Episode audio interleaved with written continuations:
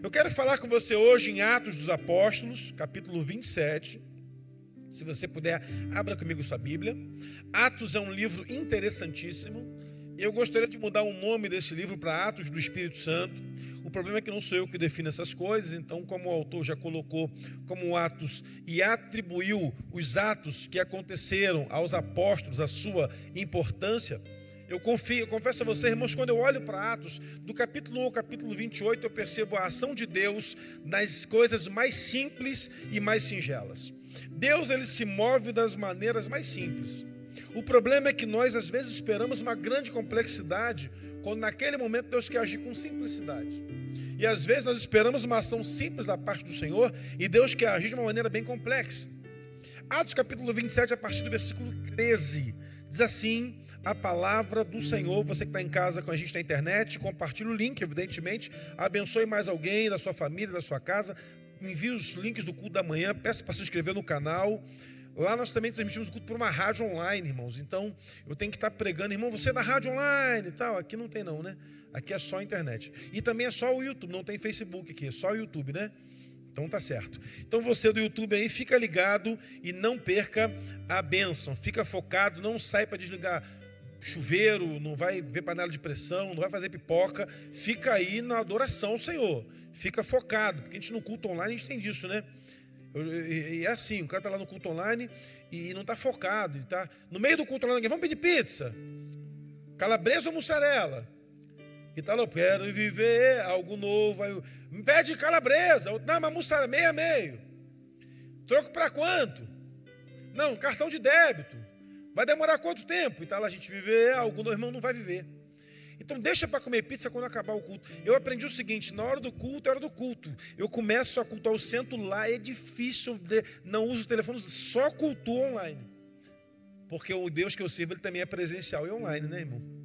Ele está lá também na sua casa. Você que está lá na sua casa aí, vai receber mais do que a gente está aqui hoje em nome de Jesus. Fica aí focado e a gente vai estar daqui orando para Deus te visitar na sua casa, na sua sala, no seu quarto, na sua cozinha, na sua varanda, na área de serviço, no seu na sua garagem, onde quer que você esteja, Deus vai te visitar.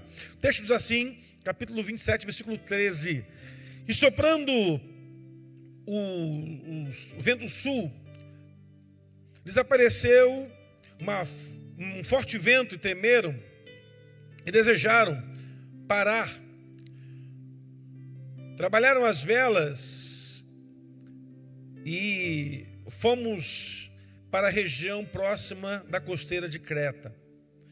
Mas não muito tempo depois, percebemos que não dava pé. E havia um vento forte chamado Euraquilão. E sendo o navio arrebatado, não podendo navegar contra o vento, dando, não dando mão contra tudo que vinha sobre ele, não nos deixou avançar. E correndo abaixo para uma pequena ilha chamada Clauda, para que pudéssemos alcançar ali algo, e levando para cima, usamos todos os meios para amarrar o navio, temendo dar nas costas de Sirte, Trabalhamos as velas, mas isso foi sem importância. Pula agora, é o versículo 18. E andando nós, agitados por conta daquela grande tempestade, começamos no dia seguinte a aliviar o navio. E ao terceiro dia, nós mesmos, com as próprias mãos, lançamos ao mar toda a carga e amarrações que estavam sobre aquele navio. E o 20 é o versículo importante para esse momento. E não aparecendo havia muitos dias, nem sol nem estrelas, e caindo sobre nós uma não pequena tempestade. Fugiu-nos ali toda a esperança de sermos salvos. Eu queria falar sobre o naufrágio de Paulo. Esse texto, irmãos, eu preciso trabalhar antes para a gente chegar até esse versículo 14 ao 20, para que a gente possa entender o que está acontecendo. Paulo cidadão romano, converteu o seu evangelho, teve a sua eh, importância na proclamação do evangelho à igreja ao meio dos gentios. Só que Paulo é preso. E ele não pode ser julgado sem que seja por uma corte romana. Então é importante que Paulo saia de onde ele está e viaje a Roma, para que lá seja preso, julgado e condenado condenado à morte, por infringir alguns crimes por entendimento dos romanos, dentre os quais proclamar o evangelho uma palavra que não é a palavra concernente à palavra do imperador. Então, no capítulo 20, nós vamos perceber, no capítulo 27, vamos perceber que Paulo, ele é preso, é entregue a um homem da alta corte romana, um centurião de grande importância chamado Júlio. Esse homem pertencia à corte, e esse Júlio, ele sai juntamente com um grupo de prisioneiros e vai navegar até Roma.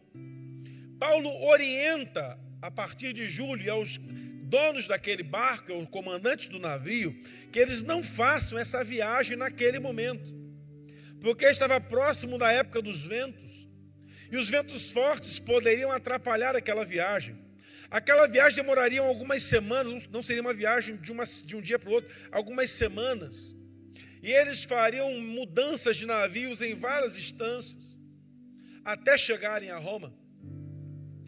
Ninguém deu ouvidos a Paulo. Então eles começam a navegar. A primeira parte da viagem é uma viagem tranquila. A segunda parte é a parte do inverno, onde costumeiramente não se viajava de navios com embarcações muito pesadas, mas embarcações pequenas. E esses homens saem sem orientação de Paulo. E nessa segunda fase da viagem começa a ter muito problema.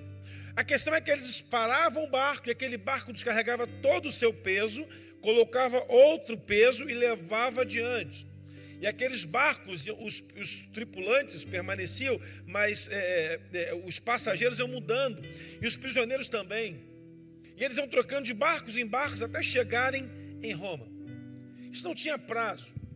Paulo, juntamente com a sua ida, levava, Júlio levava toda a documentação das condenações de Paulo e das afirmações que precisavam ser entregues ao imperador para que a corte romana fizesse o julgamento justo.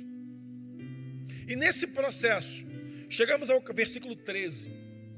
Quando eles chegam numa região de Creta, e dali para Creta eles vão avançar para a região nordeste, para a região noroeste. Os ventos contrários são muito fortes no inverno. Então Paulo pede que eles fiquem, mas eles não ouvem. E começam a navegar. E no meio dessa caminhada, os ventos sul começam a bradar muito forte. E o barco começa a, ter perder estabilidade. Há versões que dizem que enquanto eles estavam viajando, eles perceberam que as velas não aguentavam a força do vento. Se você der uma pesquisada aí em qualquer historiador é, do período da, da, história da vida de Paulo, você vai perceber que essa viagem foi uma viagem tenebrosa. E eu vejo vendo aquele filme Mar em Fúria, é, o, o, navio vai e a onda bate forte contra ele, parece que ele vai afundar, daqui a pouco eles levanta de novo, era mais ou menos assim. Os barcos à vela, sem tecnologia, não haviam outros instrumentos de navegação, não havia astrolábio, nada disso. Aqueles homens usavam apenas as estrelas, as constelações para viajarem. Eles eram guiados pelas estrelas e a intenção desses homens era chegar com segurança, sem nenhum tipo de medo. O problema é que nessa viagem, irmãos, em que eles estão saindo na região, na região costeira de Creta, os bancos de areia eram muito altos.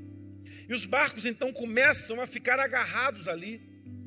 De repente, nós percebemos que nesse, nesse trânsito que eles estão, começa a vir um grande desespero.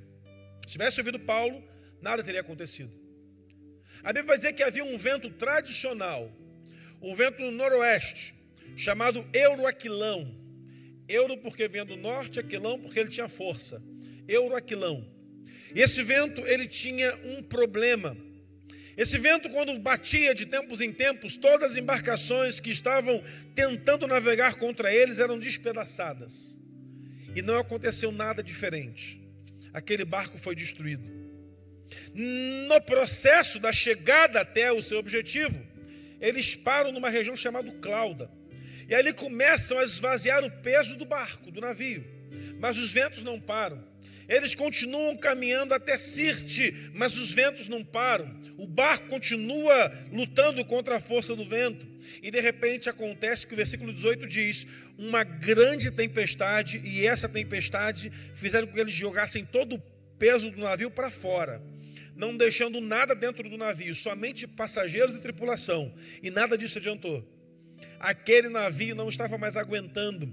E o versículo 20, que é o chave para a gente nessa primeira parte da palavra, diz: E aparecendo nós, e não nos aparecendo durante muitos dias, nem sol nem estrelas, e caindo sobre nós uma não pequena tempestade, fugiu-nos toda a esperança de sermos salvos.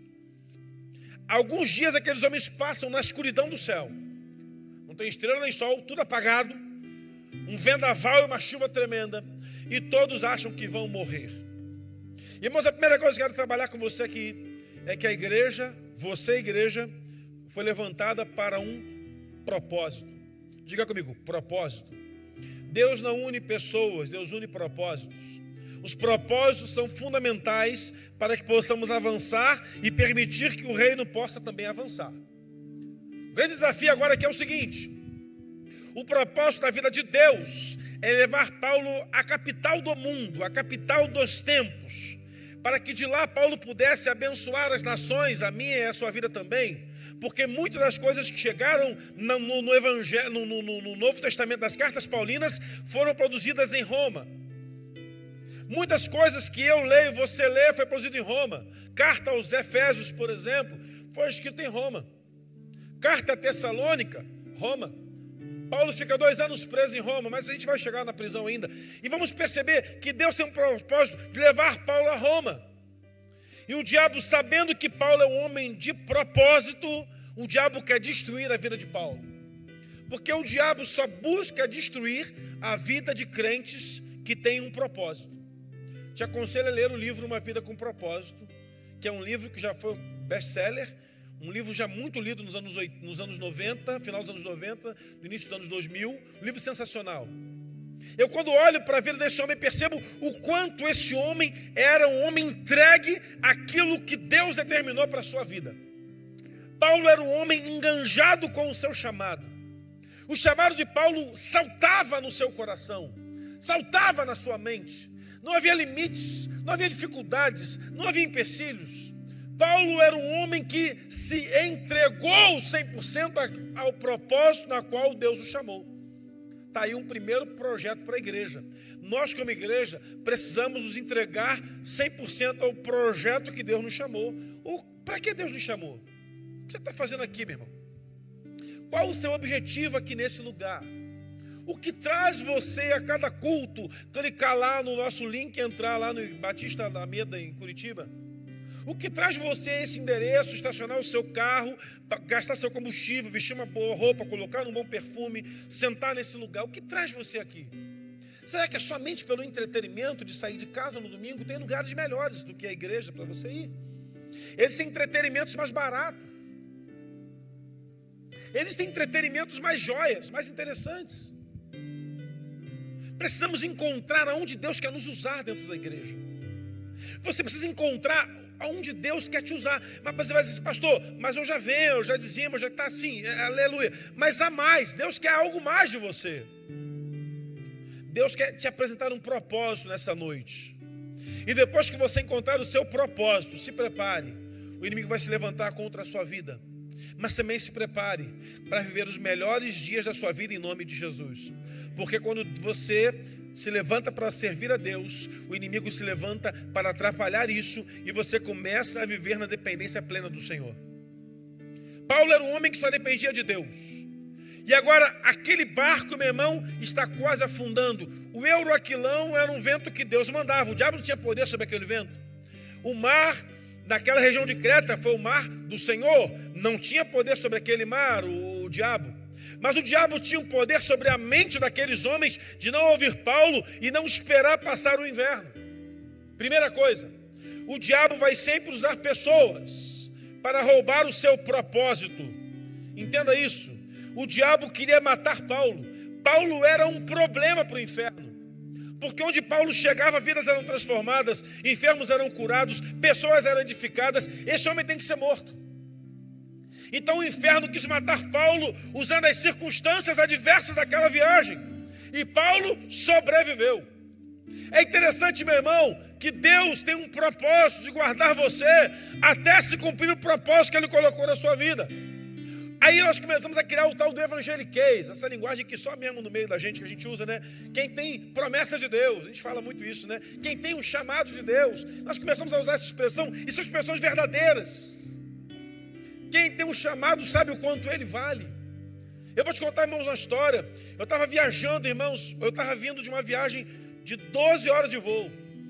Eu cheguei no aeroporto, parei na, na sessão de embarque para o meu voo, estou lá parado, lendo lá um livro, e sentou uma moça perto de mim com uma imagem desse tamanho aqui, irmão, desse tamanho. Alguma coisa de alguma coisa, de Guadalupe, uma senhora de Guadalupe. Negócio assim. Você tá, parou assim perto de mim, no embarque. E aí entrei no voo. Sentei na minha poltrona sozinho, li ali. E essa moça entrou com um, um, funcionário da empresa ajudando ela a transportar aquela imagem. Eu olhei para um lado, estava tudo cheio. Falei assim: ela vai sentar do meu lado. Não vai dar certo, vai estar do meu lado. Eu estou lá sentadinho, lá quietinho, irmão. Vendo comédia no fone de ouvido. E aí ela senta aí. eu levantei, ela entrou, colocou a santa do lado, sentou, se benzeu três vezes. E aí o avião começou a decolar. E o avião decolou, tá tudo certo. Daqui a pouco começou, né? E ela começou a ficar nervosa e tremendo e suando. E eu estava vendo que ela estava passando mal. Ela chamou o comissário e pediu água e deram água para ela. E tremendo mais ainda o avião. E ela virou para mim: Você não tem medo, não? Eu falei: De quê? Do avião cair? Não, não tem não. Não vai cair, não. Eu sou crente. Ela, ah, eu tenho um pânico tremendo. Falei: Pede para a santa te proteger. Aí ela, mas ela não pode fazer nada. E por que, que você serve ela ainda, minha filha? Ela, não parei para pensar nisso. Falei: Pega aqui na minha mão. Eu sou pastor, escuta aqui, em nome de Jesus. Porque eu tenho promessa de Deus. Você vai pousar no seu destino lá em Guarulhos, em nome de Jesus. E naquele voo começamos a conversar. No final daquela viagem, aquela moça te entrega a vida a Jesus. Deixou a santa dentro do avião. Descemos do voo. Peguei o telefone e liguei para o pastor Domingos, porque ela era de Bauru.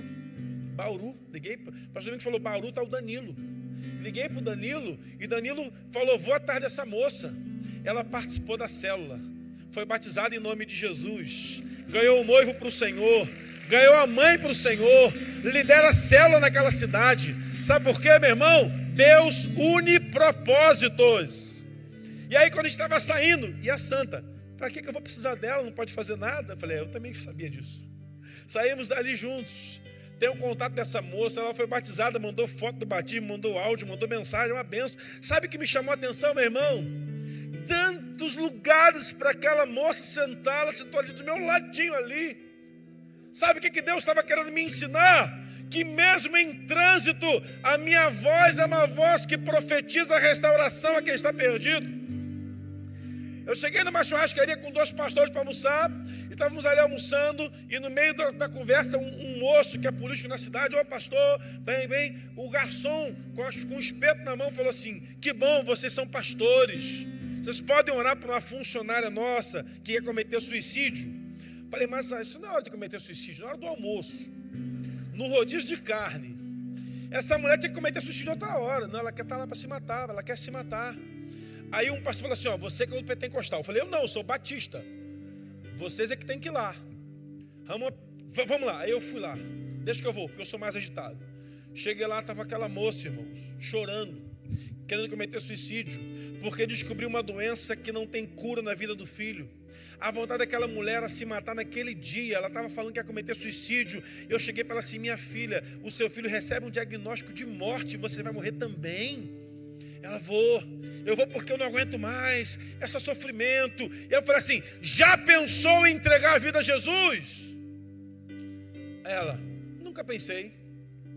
Falei, eu te garanto uma coisa: se a senhora entregar a vida a Jesus, uma coisa eu te garanto, uma coisa eu te garanto. Garanto, garanto, assino. Ela, meu filho vai ser curado. Bom, isso eu já não posso garantir. Mas que você, quando morrer, vai para o céu, vai em nome de Jesus. Ela, mas é muito pouco. Eu falei, pouco? Você não sabe o que você está falando. E aí eu fui lá, peguei meu celular e voltei para ler os textos que falam sobre o céu para aquela mulher. E eu comecei a falar do céu para aquela senhora. E aí uma outra que estava lá, que também era crente, que estava já orando, já começou a chorar também. E aquele restaurante virou um espaço de culto para converter quem gente quer cometer suicídio. Eu já parei o carro na pista, irmão. Tinha uma, minha esposa estava saindo para ir no shopping um sábado à tarde. Eu de bermuda, roupa de ser humano, camiseta, chinelo. Daqui a pouco eu parei, vi uma mulher na beira do viaduto. Eu abri a porta do carro, agarrei ela na cintura. E ela, tá, ela ia para o lado do viaduto, agarrei nela e eu fiquei agarrado com ela. E o pessoal, todo mundo olhando de longe. Aquela mulher ia se matar. Tinha um demônio sobre aquela senhora, uma fúria tremenda. E sai, capeta do inferno. Ela ficou liberta. E eu falei, a senhora mora onde? Tal lugar, tem alguém que possa ligar? Não. Vou levar a senhora em casa. Não, não precisa, eu vou, eu já estou bem, eu estava meio atordoado. Tinha uma voz falando para me matar, não, essa voz eu nunca mais vou ouvi-la. Peguei o endereço dessa moça, contactei um pastor conhecido, e um dia eu fui pregar nessa igreja, e o pastor me chamou, está vendo aquela diaconisa lá atrás? Aí eu estou, lembra dela não? Tanta gente, né? Essa é aquela do viaduto. Hoje é uma diaconisa que serve a mesa do Senhor. Três anos depois, Deus vai colocar você em ambientes para você ser a igreja que leva a voz profética. Mas a gente quer estar aqui no microfone pregando. E eu ouvi isso de um pastor muito renomado norte-americano que diz o seguinte: o pregador que só quer pregar com o microfone, ele não entendeu o chamado do evangelho dele. A gente quer aqui no microfone. Que aqui é legal, né, irmão? Todo mundo olha, te manda bate palma, igreja, e amém, recebe oferta, aleluia. Fica no hotel chique, Come a feijoada. Ô, oh, feijoada de Deus, hein? Ô, oh, pai, tem já, vai ter janta, feijoada. É assim. Pô, te conta o mistério. É assim, irmão. Só que os bastidores, ninguém está vendo. Todo mundo quer ser Paulo, mas ninguém está vendo aquele homem que o diabo quer matá-lo na primeira tentativa e não dá certo. Na segunda tentativa, meus irmãos, a Bíblia diz que o anjo do Senhor aparece a Paulo e fala para Paulo assim: Paulo, ninguém vai morrer todos esses homens serão salvos contigo. E aí o versículo fala o seguinte: é, o, versículo 20, é, o versículo 22, Paulo fala, diz assim: Mas agora vos admoesto que tenhas bom ânimo, porque não se perderá uma vida somente, mas perderemos apenas o navio, porque essa mesma noite o anjo do Deus a quem eu sirvo esteve comigo e disse: Paulo, não temas, no meio da tempestade, barco afundando, não temas, não temas porque é necessário que você se apresente a César, e eis que o Deus que te guardou estará contigo, portanto, ó senhores, tenham bom ânimo, que há de acontecer como a mim foi dito. O anjo do Senhor visitou Paulo quando não tinha nada, nem nada, nem sol, nem estrela, nem lua, só chuva, tudo destruído. Deus manda um anjo lá para falar com ele: Você vai ser guardado, Paulo. E todos que estão com você não vão se perder, mas vai perder o navio. Aprenda uma coisa aqui, meu irmão: o navio é importante, é, mas ele pode ser perdido. As pessoas não. Navios são coisas, pessoas são pessoas. Agora tome cuidado e aprenda uma coisa: nessa pandemia, Deus tirou muita coisa da sua vida. Navios. Não vá atrás daquilo que Deus tirou de você. Não persiga relacionamentos que Deus afastou de você durante a pandemia. Não vá atrás de, daquilo que o próprio Deus tirou da sua vida, porque Deus quer colocar você no outro nível. E tem pessoas, relacionamentos, circunstâncias, coisas que atrapalham você de chegar onde você gostaria de chegar. Tem pessoas que perderam emprego na pandemia. Emprego esse que atrapalhava você de servir a Deus com plenitude. Então fique tranquilo. A preocupação do Senhor é que você cumpra o seu propósito.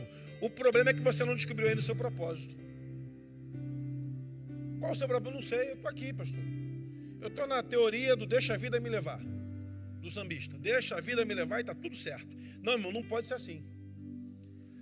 Paulo tem um propósito. Deus falou: você vai chegar a César. Você vai chegar na casa de César. Passam dias, passam dias aquele navio vai a pique. Os soldados, é, o, o comandante navio, manda que todos pulem na água para se salvarem. E aí os soldados pensam matar todos os prisioneiros, inclusive Paulo. Olha isso. Mata todo mundo, inclusive Paulo vai morrer, matem todos. Mata todo mundo, mata todo mundo, porque preso quando foge não acha mais. Não vai ter jeito. E aí o Júlio vai lá, o centurião fala assim: não, não pode matar porque tem Paulo no meio. Paulo é um homem importante, não pode morrer. E se não pode matar o Paulo, não pode matar ninguém. Segunda verdade. Você é alguém tão abençoado, irmãos. Receba, levanta sua mão bem alta aí. Você é alguém tão abençoado que onde você chega, as pessoas são abençoadas porque você é abençoado.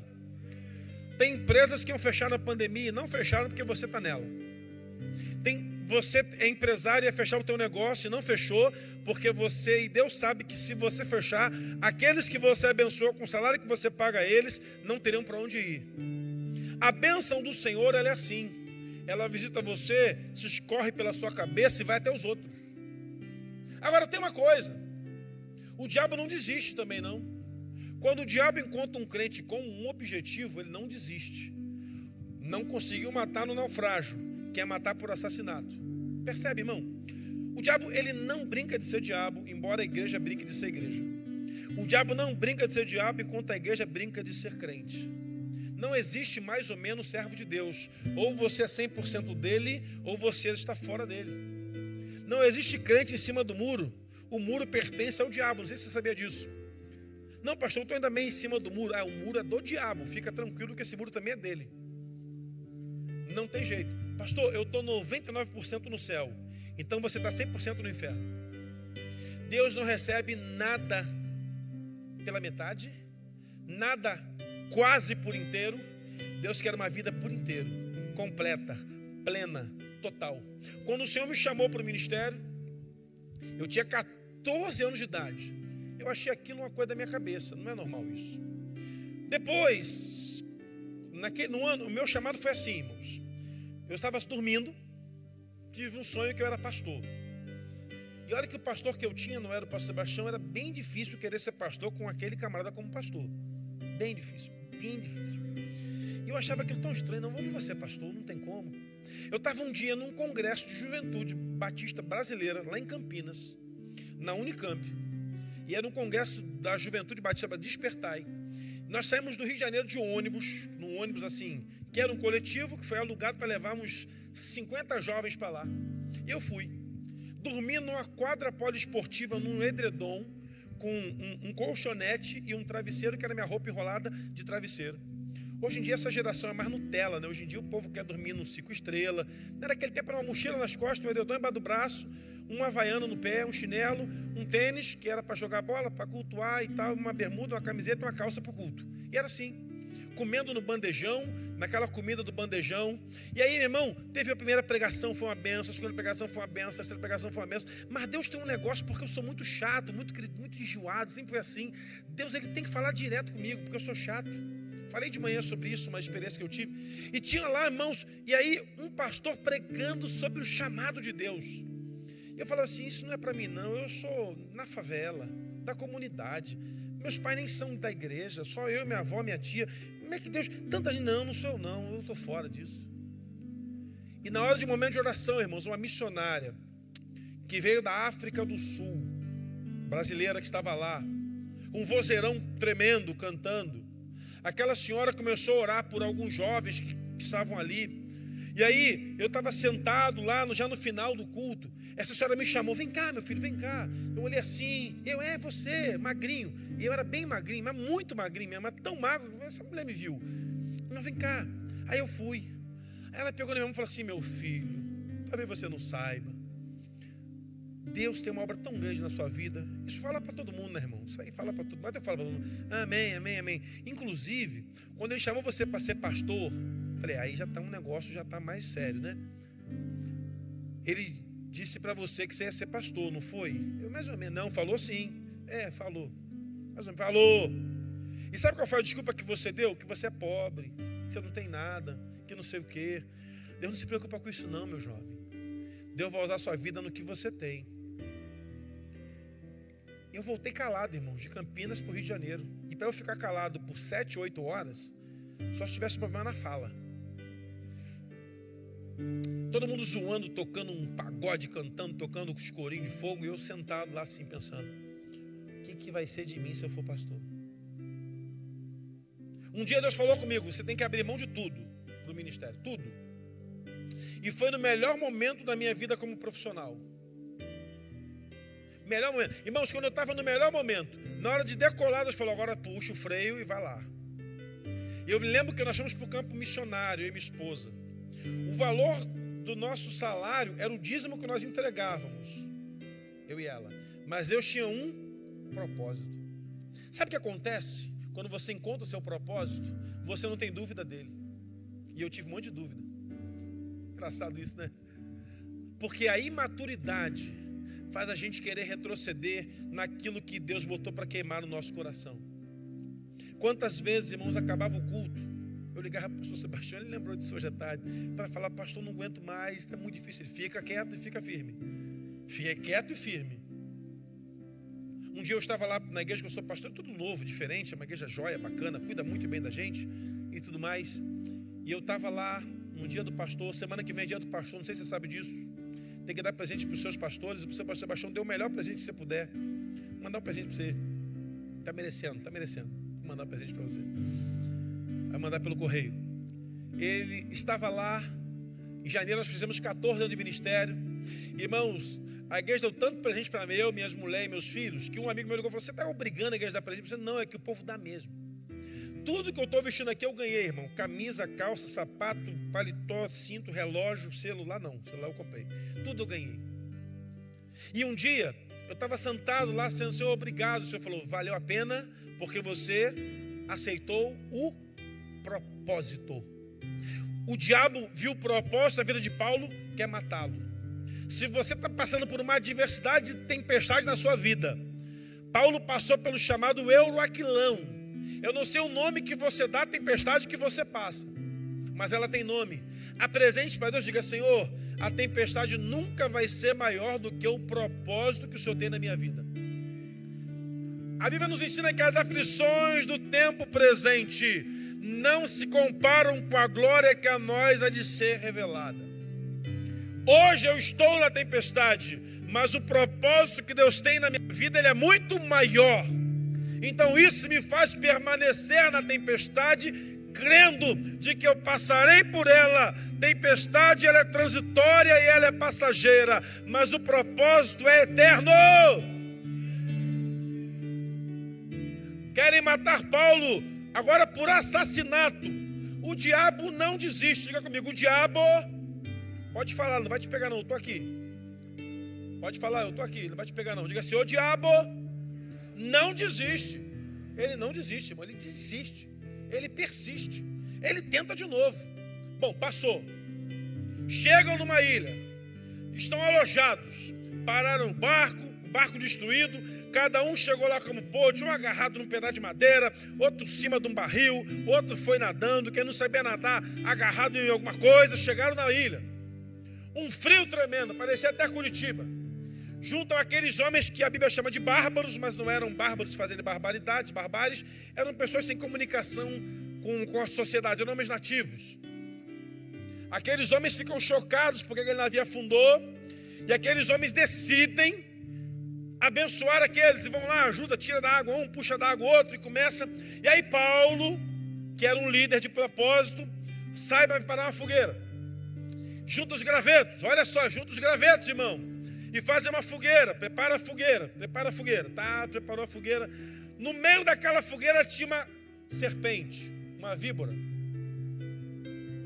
300 pessoas ali, eram 274 pessoas no total, mais os que estavam na ilha, Paulo está ali, a víbora pica a mão de quem, meu irmão?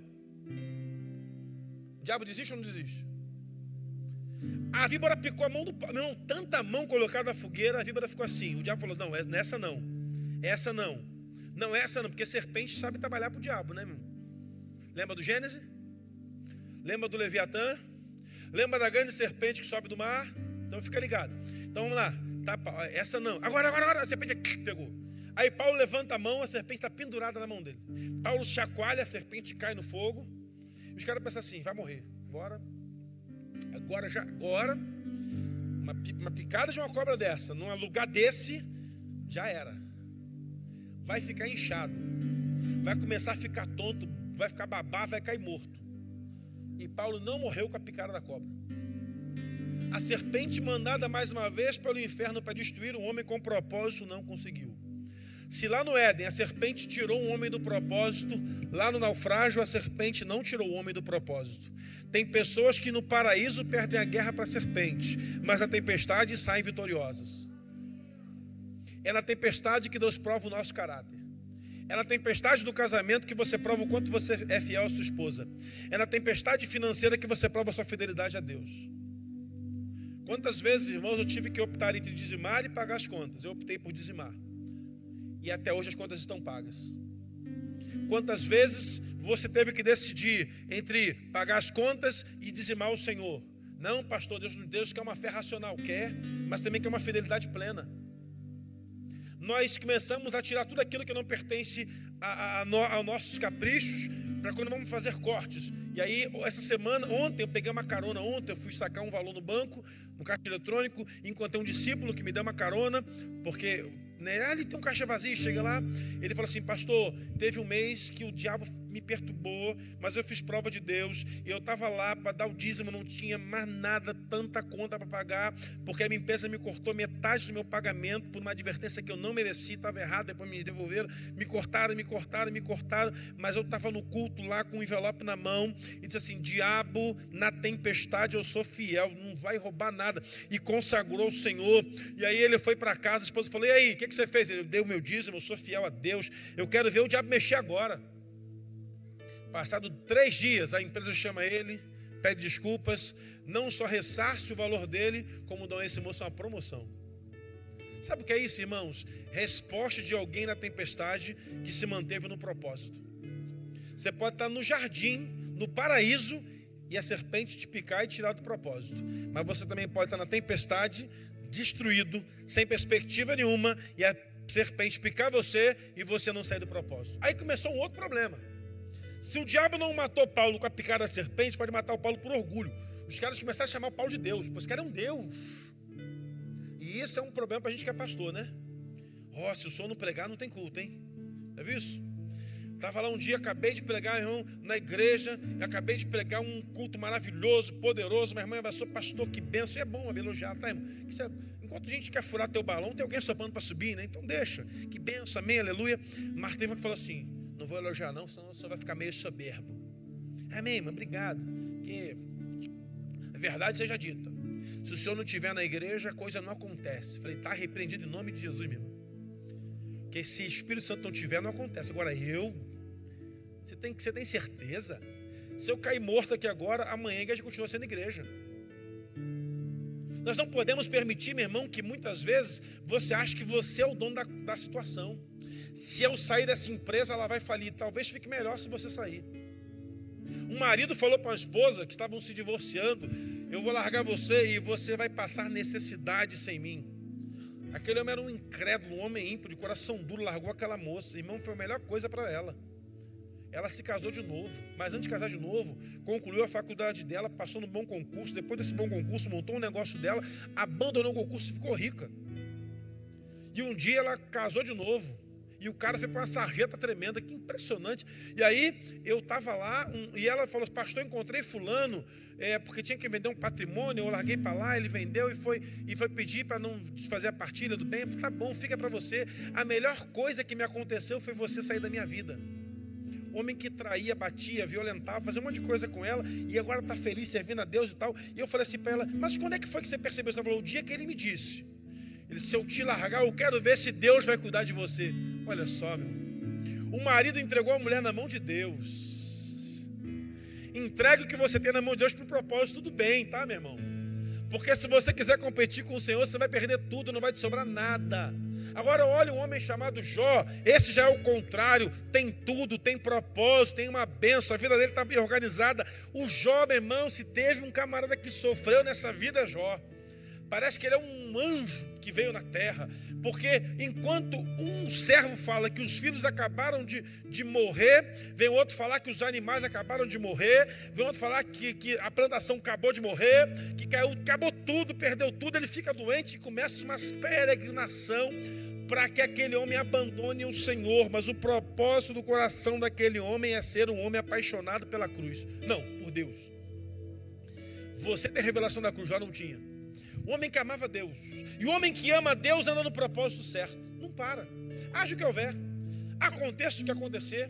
Como diz um amigo meu nordestino, haja o que hajar. Não é assim lá? Haja o que hajar, eu estou com Deus. Não esse negócio não. E esse pastor é bem engraçado, porque ele descobriu uma doença braba, braba mesmo. E o médico falou: não tem cura, não tem jeito. E aí eu fui ligar para ele, aí, como é que foi o exame? Cara, haja o que hajar, eu sirvo a Jesus. Eu vou para o culto, o médico falou assim: ó, você vai morrer. Ele falou: não tem problema não, doutor. Eu vou para o céu, e se senhor morrer, vai para onde? O médico ficou calado. Falei, então é, é, assim, é, realmente. Eu já falei já para testar mesmo, porque eu sou caba da moléstia. É da moléstia o pessoal lá, né? Haja o que hajar. Paulo, picado pela cobra, permanece vivo. Aí Paulo tem propósito. Ele começa a andar pela ilha. Vamos, vamos evangelizar aqui. Jesus é bom, Jesus transforma, Jesus salva, Jesus é maravilhoso, Jesus, Jesus, Jesus. Chega na casa do público. O cara mais rico da ilha. Tem doente na casa do público. Ele ora e cura. E a partir do momento que ele ora e cura o doente, outros doentes começam a fazer fila na frente daquela casa e Paulo vai orando e curando os enfermos. Paulo vai embora daquela ilha. Paulo volta para Roma. Chega em Roma. Aquele naufrágio teve um, trouxe um grande transtorno jurídico para os romanos, porque todos os documentos se perderam.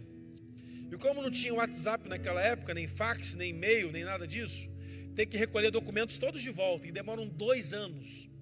E Paulo, que era um problema para Roma, tem uma casa alugada em Roma, recebe soldados de Roma prega o evangelho em Roma, estabelece uma igreja em Roma. Eu te aconselho a você ver aquele filme Paulo, Apóstolo de Cristo, deve ter na Netflix passando, deve ter na Amazon, nesses canais aí, deve ter. Aquele filme não conta a história de Paulo, mas narra algumas, alguns episódios da igreja perseguida lá do primeiro século.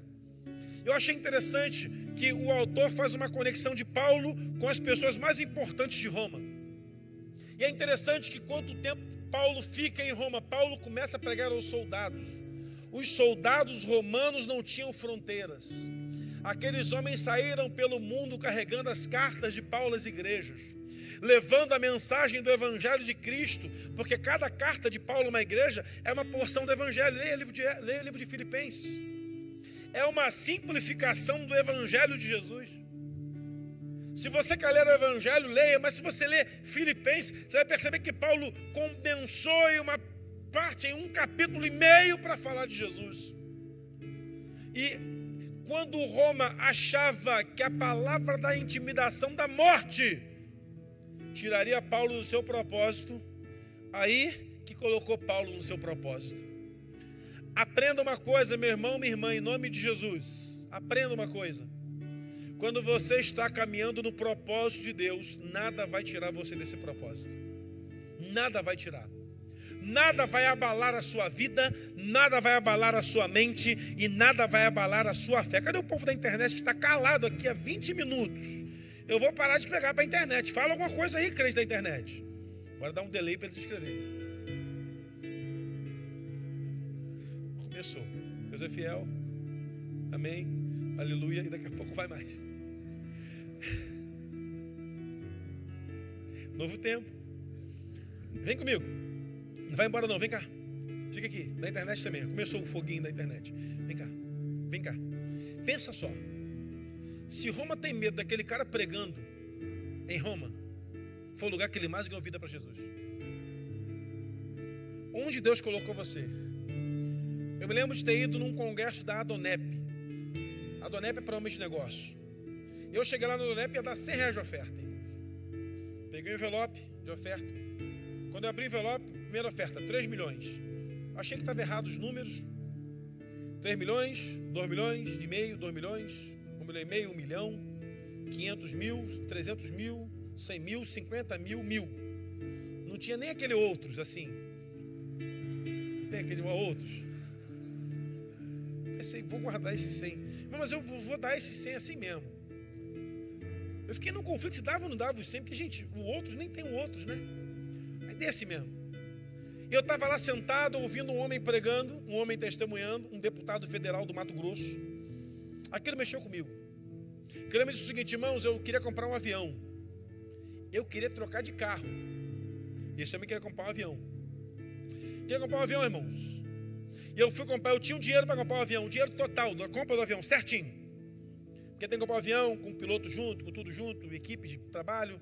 Cheguei lá para comprar um avião, não deu certo. Fui no segundo, não deu certo. Dois não deu certo. Assim eu fiz, irmão, desisti de comprar um avião. Peguei um valor que eu tinha e comprei 3 mil poltronas acolchoadas para a minha igreja, coloquei lá e ainda dei os ar-condicionados da igreja. Eu pensei, será que existe alguém assim mesmo? Não é possível isso. E aí, irmãos, para a glória de Deus, para a glória de Deus. Uma moça me falou assim: achei o avião que você vai comprar. E aquele moço me vendeu o avião no preço que eu tinha na mão. Deus é bom, não é bom, irmão? Eu falei, opa. Eu pastoreava lá no interiorzão, irmão, querendo comprar 50 cadeiras para que não tinha dinheiro. E aí um pastor foi pregar depois e falou assim, irmãos, Deus une propósitos. E eu não esqueço esse homem dizendo isso. Ele disse o seguinte: sabe qual é o grande problema? Quando a igreja começa a fazer uma grande obra, Deus manda grandes recursos. Fui pastorear lá em Nova Iguaçu. Irmãos, eu me lembro de ter terminado a obra, sem a primeira fase da obra, estavam já cultuando. E o contador sentou lá no meu gabinete, tinha um cafezinho, um biscoitinho, e esse homem ficou fazendo conta por horas. Diz assim, pastor, alguma coisa de errado aconteceu aqui. Eu falei, o quê? Ou vocês não contabilizaram algum recurso, porque tem nota paga de mais para dinheiro de menos. E no final aquele homem falou assim: é, não é possível, não é, verdade, é impressionante, né? Eu falei: o que foi? Eu sou contador de mais de 500 igrejas. E nesses meus 30 anos que eu trabalho com contabilidade, agora deve fazer já uns quase 40, eu aprendi uma coisa: igreja não faz obra com dinheiro, igreja faz obra com fé. Deus unir propósitos. Irmãos, como causas foram liberadas naquele tempo da nossa obra? Como causas foram liberadas? Causa, sim, de gente, pastor, recebi um telegrama do advogado lá, uma causa que eu nem lembrava mais. Olha só. Pessoas que fizeram concursos foram chamadas. Um concurso tinha vencido. Um rapaz colocou na justiça com um grupo de, de outras pessoas. E esse grupo, ele mais um outro foi chamado, só de um grupo que colocou na justiça. Ele nem estava envolvido nesse processo. Sabe o que acontece? Deus ele está unindo propósito nesse tempo final, porque estamos no tempo final da igreja, estamos caminhando para a volta de Jesus, está cada tempo, cada dia mais perto. Eu não sei se os meus netos verão, se os meus bisnetos passarão por uma igreja como essa, não sei. Mas eu sei de uma coisa, irmãos: a minha família está sendo preparada para ir para os céus, meus filhos também, meus netos vão ser assim também. E se meus netos não verem a volta de Jesus, vão ser assim também, mas acho que não vai dar tempo para isso. E Deus está convergindo para uma igreja que vai andar num propósito muito bem definido. Aonde Deus plantar você, meu irmão, você vai ser uma voz abençoadora. Lá no condomínio que você mora, se ainda tem um ímpio lá, você não cumpriu o seu propósito por inteiro. Pregue o evangelho para ele. Se você trabalha numa instituição onde todos são incrédulos e descrentes, não tem problema, não tem problema, não tem problema, não tem problema. Continue lá proclamando a palavra do Evangelho naquele lugar. Eu trabalhava numa empresa antes de ser pastor, e eu me lembro de uma moça que trabalhava comigo, e essa moça ela tinha um negócio de umas bruxarias lá, ela era gerente de venda, ela colocava na mesa lá um carvão, um copo com água, um sal grosso, sei lá, para espantar alguma coisa. E eu sentava na mesa dela, sentava lá para conversar, a gente trabalhava na mesma, né, na mesma trabalhávamos, éramos gerentes de vendas, mas tínhamos o mesmo grupo, né, direcionado para as vendas. E aí eu sentando conversando com ela e ela estava chorando de mim. O que, que foi, fulana? Ela, ai, meu casamento acabou. Falei, é mesmo? É de novo. É, não acerta com homem, não. É muito difícil ser casada. Falei, é, eu estou casada há pouco tempo. É, mas acho que está dando certo. Ela é. E há quanto tempo casada? Dá uns oito meses que eu estava casado. É, oito meses é pouco tempo. E também era meu oitavo casamento. Oitavo casamento, acho que é muita coisa, né, fulana? Ela é oitavo, né? É muito, né? Eu falei, nossa, eu conheci uma samaritana que casou cinco. Você já estava no oitavo. Falei, olha, vamos fazer o seguinte: você mora onde? Mora em tal lugar. Vamos na igreja? Lá tem uma igreja perto. Ah, estou precisando. E aí tinha um problema, irmão. Eu não sabia nem onde era a igreja. Aí eu fui para Páginas Amarelas. Lista telefônica. Liguei para a convenção. Me deram o telefone da igreja. E eu liguei para a igreja, atendeu a secretária. Ah, o culto é quarta-feira, sete e meia. Tá, quinta-feira, sete e meia, tá, eu vou aí. Falei com a fulana, quinta-feira, sete e meia, vamos, vamos. Saímos do trabalho, eu, ela e mais uma colega. Comemos um negócio, jantamos e fomos para o culto. Cheguei na igreja no, sei lá, setembro, outubro, mês da família. Pregação, a importância de um casamento saudável. E eu falo, você conhece pastor? Nunca vi. Sentamos nós três lá. E o pastor começou a pregar. E o pastor pregava e dizia assim: irmãos, tem pessoas que já casaram uma, duas, três, quatro, cinquenta vezes, não deu certo. Tem que ter Jesus nessa vida. E, e ela chorava tanto que eu disse: ela vai inundar a igreja. Eu acho que eu tenho que começar a pensar num bote aqui para salvar o povo. Que ela chorava muito. E o pastor fez apelo, ela se converteu. E a outra foi de junto. Não, vou também. Converteu também. E aí, quando converteu, ela foi para casa, eu fui para casa. Falei, vive a moça converteu, que bom, aleluia. Vou comprar uma Bíblia para ela amanhã. Amanhã vou comprar amanhã vou comprar uma Bíblia para ela. Fui trabalhar, cheguei cedo. E aí, como é que foi? Ela, nossa, dormi tão bem essa noite. Não tomei depressivo, não fumei maconha. Falei, é, já é um bom sinal, né? Já é um bom passo. Não tomei remédio, estou bem, estou bem, glória a Deus. Só que ela estava com a Bíblia na mão, já lendo. Que é isso aí? Comprei hoje de manhã. Ué, cedo? É? Agora eu sou crente. E nunca mais eu volto atrás. Eu sigo essa moça no Instagram até hoje. Pensa numa crente, crente. Deus restaurou essa mulher por inteiro. E o que me chamou a atenção foi que ela entendeu o propósito. Continua naquela mesma igreja. Eu depois que fui pastor, já até preguei nessa igreja a convite dela. E o que eu acho interessante é o seguinte, irmãos: essa moça estava sentada num dia normal, para uma, uma manhã normal, preocupada com vendas normais. Só que um crente, com um propósito, chegou na presença dela. Deus já tem um propósito para a sua vida: proclamar o Evangelho. Você foi programado para falar de Jesus. Eu acho que deve dar uma coceira na gente falar de Jesus. Então fale, fala. Dá uma coceira na gente falar de Jesus. Então fale. Fale mesmo. Fale, mas fale com força. Pastor, mas eu não sei falar da Bíblia. Fale de você. As pessoas não vão entender o mar abrir, mas vão entender você contar a sua história para elas, o que Deus fez na sua vida. As pessoas não vão entender cair pão do céu, mas vão entender quando você começar a falar das portas que Deus abriu para você.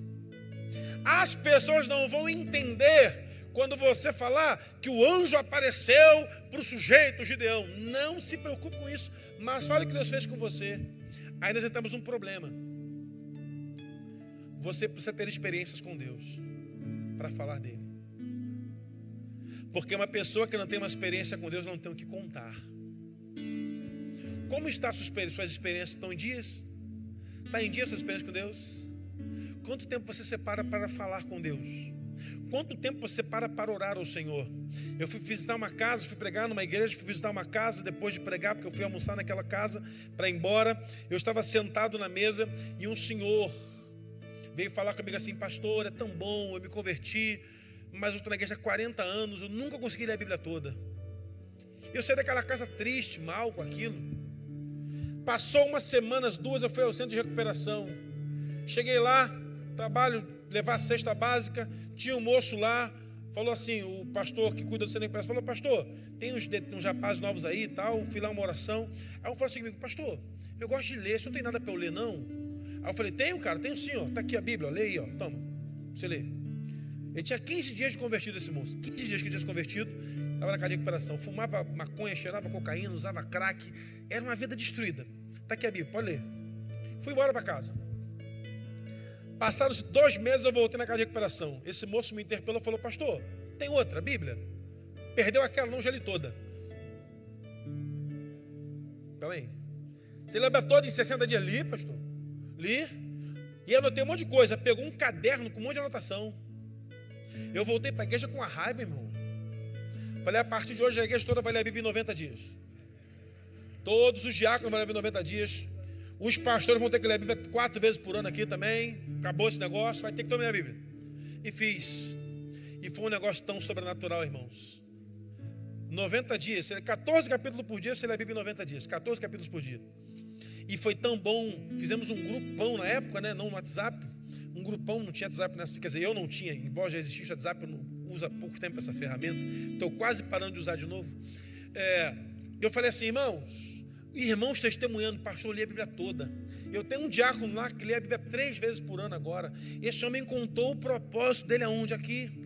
A Bíblia diz que você deve examinar as Escrituras, porque cuidaste nela a vida eterna, e são elas que testificam de Jesus. Quando você começa a ler aqui, você começa a ficar mais apaixonado pelo Deus que aqui se manifestou. E aí eu fiquei pensando, aquele moço, ex-viciado, leu a Bíblia toda, passaram-se uns meses, esse grupo foi lá na minha igreja. E esse moço pediu para recitar os é, Romanos 8, decorado, e recitou. E o pastor falou assim: fala outro texto para ele recitar aí.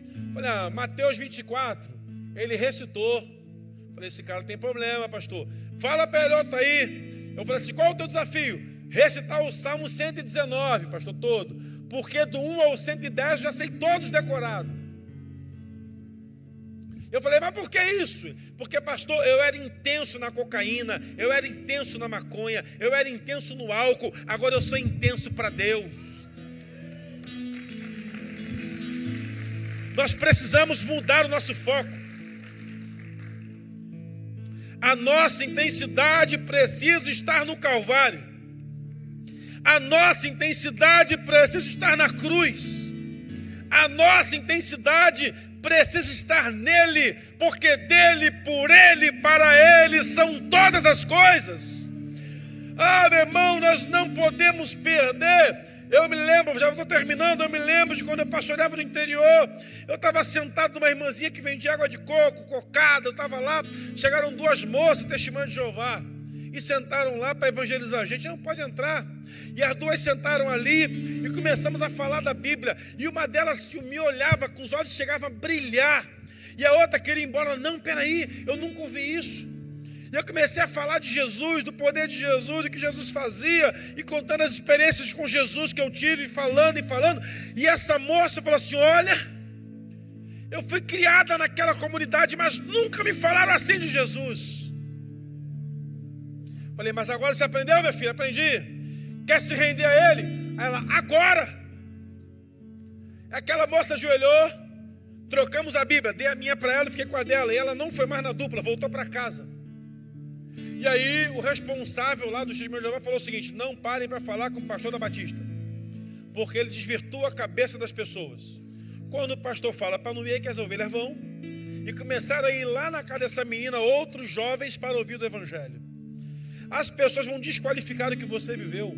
Um moço estava cego, Jesus o curou, e ele está vindo para casa. Os fariseus pararam ele no meio da rua e disseram para ele: Você foi curado por um homem pecador, sabia disso? O cego, meio sim, resposta, respondeu o seguinte: Olha, se ele é pecador, eu não sei, mas uma coisa eu sei: eu era cego e agora vejo.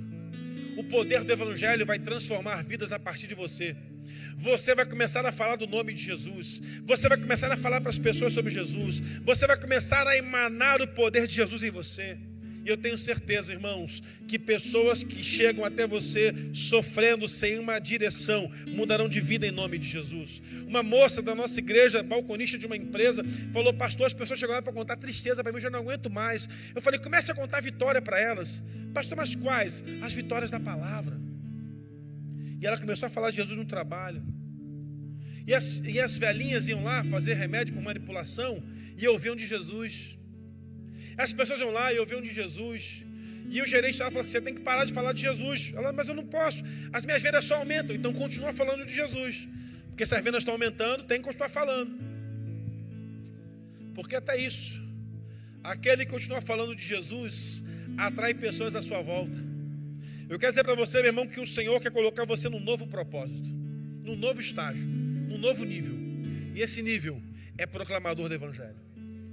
Os seus pastores proclamam o Evangelho aqui, e você vai proclamar o Evangelho lá.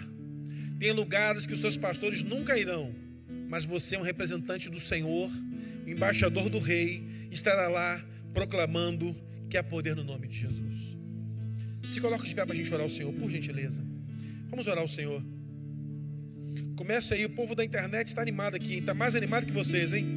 O povo da internet está de parabéns, hein? Deus abençoe esse povo da internet aí. Vai falando aí que a gente vai orando aqui e Deus vai mover esse lugar em nome de Jesus.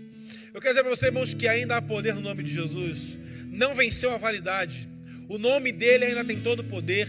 Então amanhã, chega lá na internet, na rede social, publica lá alguma coisa nessa madrugada, o quanto tem poder no nome de Jesus. Tem um louvor antigo, nome de Jesus. Sabe esse? É poderoso. Tem? Vamos lá? Vamos nesse? Vamos nesse? Vamos nesse, baterista? Esse baterista é joia, né? Você conhece ele? Conhece bem, né? Cuida bem desse moço, ele é uma raridade. Vamos lá? Eu quero convidar você a erguer sua mão bem alto aí.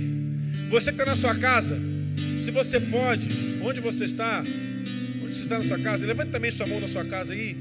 Se você pudesse colocar de joelhos na sala da sua casa, se coloca aí. Se você pode andar pela casa orando nos quartos, para aqueles que ainda não entregaram a vida a Jesus, comece a fazer isso. Mas se você estiver aí como aquele crente escondidinho, sem ninguém poder saber que você está cultuando agora, porque está tendo uma confusão na casa, já começa a profetizar a paz desse lugar em nome de Jesus. Bom, porque há poder no nome de Jesus. Se você está agora cultuando ao Senhor, longe da sua família, aí onde você está, comece a declarar que a sua casa vai conhecer o poder que é no nome de Jesus. Você é um missionário no seu lar, e ainda esse ano toda a sua família será transformada em nome de Jesus. Todos os seus serão transformados em nome de Jesus. A sua família será mudada para a glória de Deus. Você foi plantado nessa casa como missionário, remunerado pelo céu, e as verdades do eterno vão invadir seu coração vai invadir seu marido, sua esposa, seus filhos, seus pais, suas mães, sua mãe, seus irmãos e todos da sua casa conhecerão o poder que é no nome de Jesus. Paulo, quem é Paulo? Paulo é ninguém diante ao nome de Jesus. Tudo que Paulo fez foi movido pelo nome de Jesus. Tudo que Paulo fez, fez pelo nome de Jesus. Tudo que essa igreja faz, faz pelo nome de Jesus. Tudo que o seu pastor faz aqui, faz pelo nome de Jesus. Aqui nesse endereço, os homens não são importantes, as mulheres não são importantes, os nossos nomes não precisam estar lá em cima, mas o nome mais poderoso, sim, o nome de Jesus. Imagine um homem que passa por tudo isso para pegar a mensagem de um só homem, Jesus. Sabe o que significa? Que o nome de Jesus envolveu aquele homem no seu propósito, tamanho que Paulo não retrocedeu. Que você se envolva no propósito de falar do nome de Jesus. Se você está na sua casa pela internet e quer entregar sua vida a Jesus, faça contato com a gente. Faz contato aí pelo aplicativo, manda mensagem aí pelo WhatsApp da igreja. Não sei se tem um WhatsApp aí, se você vai mandar aí pelo próprio aplicativo, pelo, pelo próprio YouTube. Se você está aqui hoje e quer entregar sua vida a Jesus, quero que vocês venham aqui à frente aqui, ou, ou vem aqui à frente, ou para não ter aglomeração, é melhor você procurar lá na integração Maurício, na saída, para evitar aglomeração. Se você está aqui, quer voltar para Jesus, quer voltar sua caminhada ao Senhor Jesus, quer entregar sua vida a Jesus, vá lá na, na integração, o pastor Maurício está lá, ele vai te receber, vai te chorar com você, vai abençoar você, e saia daqui carregando a marca do nome de Jesus, porque essa marca em 66 anos fez essa igreja permanecer, fez essa igreja continuar sendo uma igreja poderosa, e vai permanecer fazendo essa igreja poderosa até o seu último dia aqui na terra, em nome de Jesus.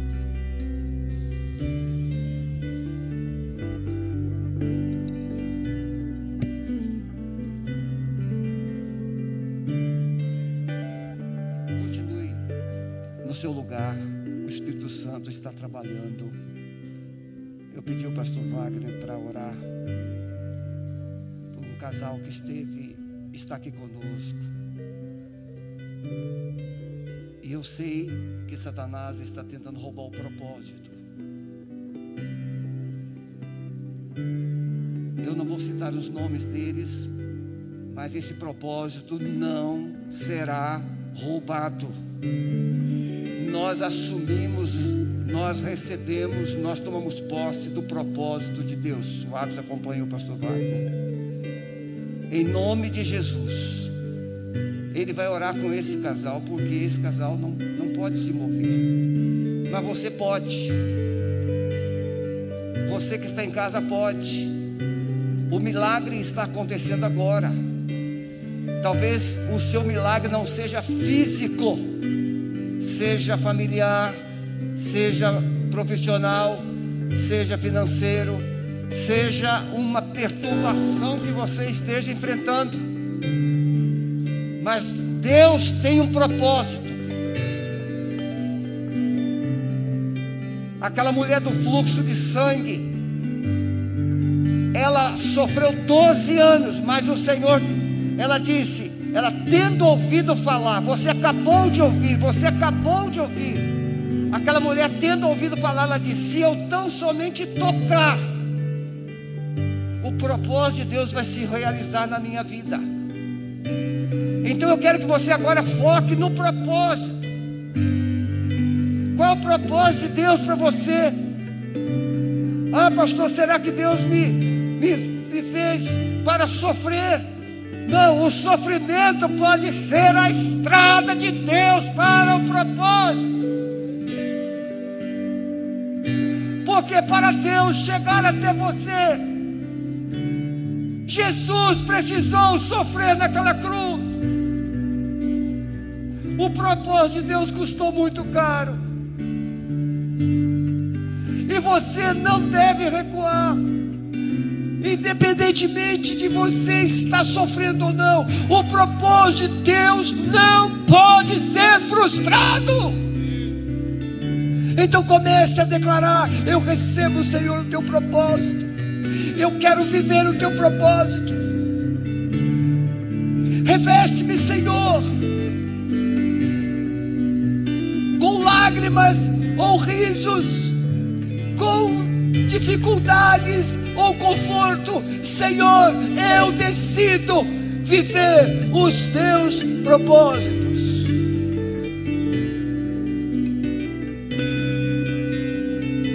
Eu estava no Parque Barigui, correndo, parei para tomar uma água de coco. E uma família disse para mim: Pastor, o vizinho ali onde o senhor pega pitanga, ele está com câncer. Ele está fazendo quimioterapia. E eu voltei lá, chamei, conversei com ele, chorei com ele, orei com ele. Passei no outro dia, ele não estava lá, mas disse, mas eu não, não vi o seu fulano de tal. Não, ele foi fazer hoje quimioterapia. Quando eu passei no dia seguinte, ele estava dentro do carro, ele não conseguia nem se mover, de tão fraquinho que ele estava. Eu chamei três vezes e ele me atendeu. Eu disse: Seu Fulano, Jesus te ama. Aquele homem, irmão, estava só pele e osso. Jesus me mandou dizer aqui que Ele tem um propósito na sua vida. E nós oramos com Ele mais uma vez. Eu cantei com Ele. Na semana seguinte, quando eu passei lá, eu falei assim: Eu não vi ali o, o seu fulano. Não, pastor, ele está caminhando, ele está bem melhor. Você precisa crer que o propósito de Deus é o melhor. Você que precisa de um milagre aqui, e crê que Deus pode fazer esse milagre, erga sua mão e comece a verbalizar: Eu recebo o milagre, eu recebo o milagre, eu recebo o milagre.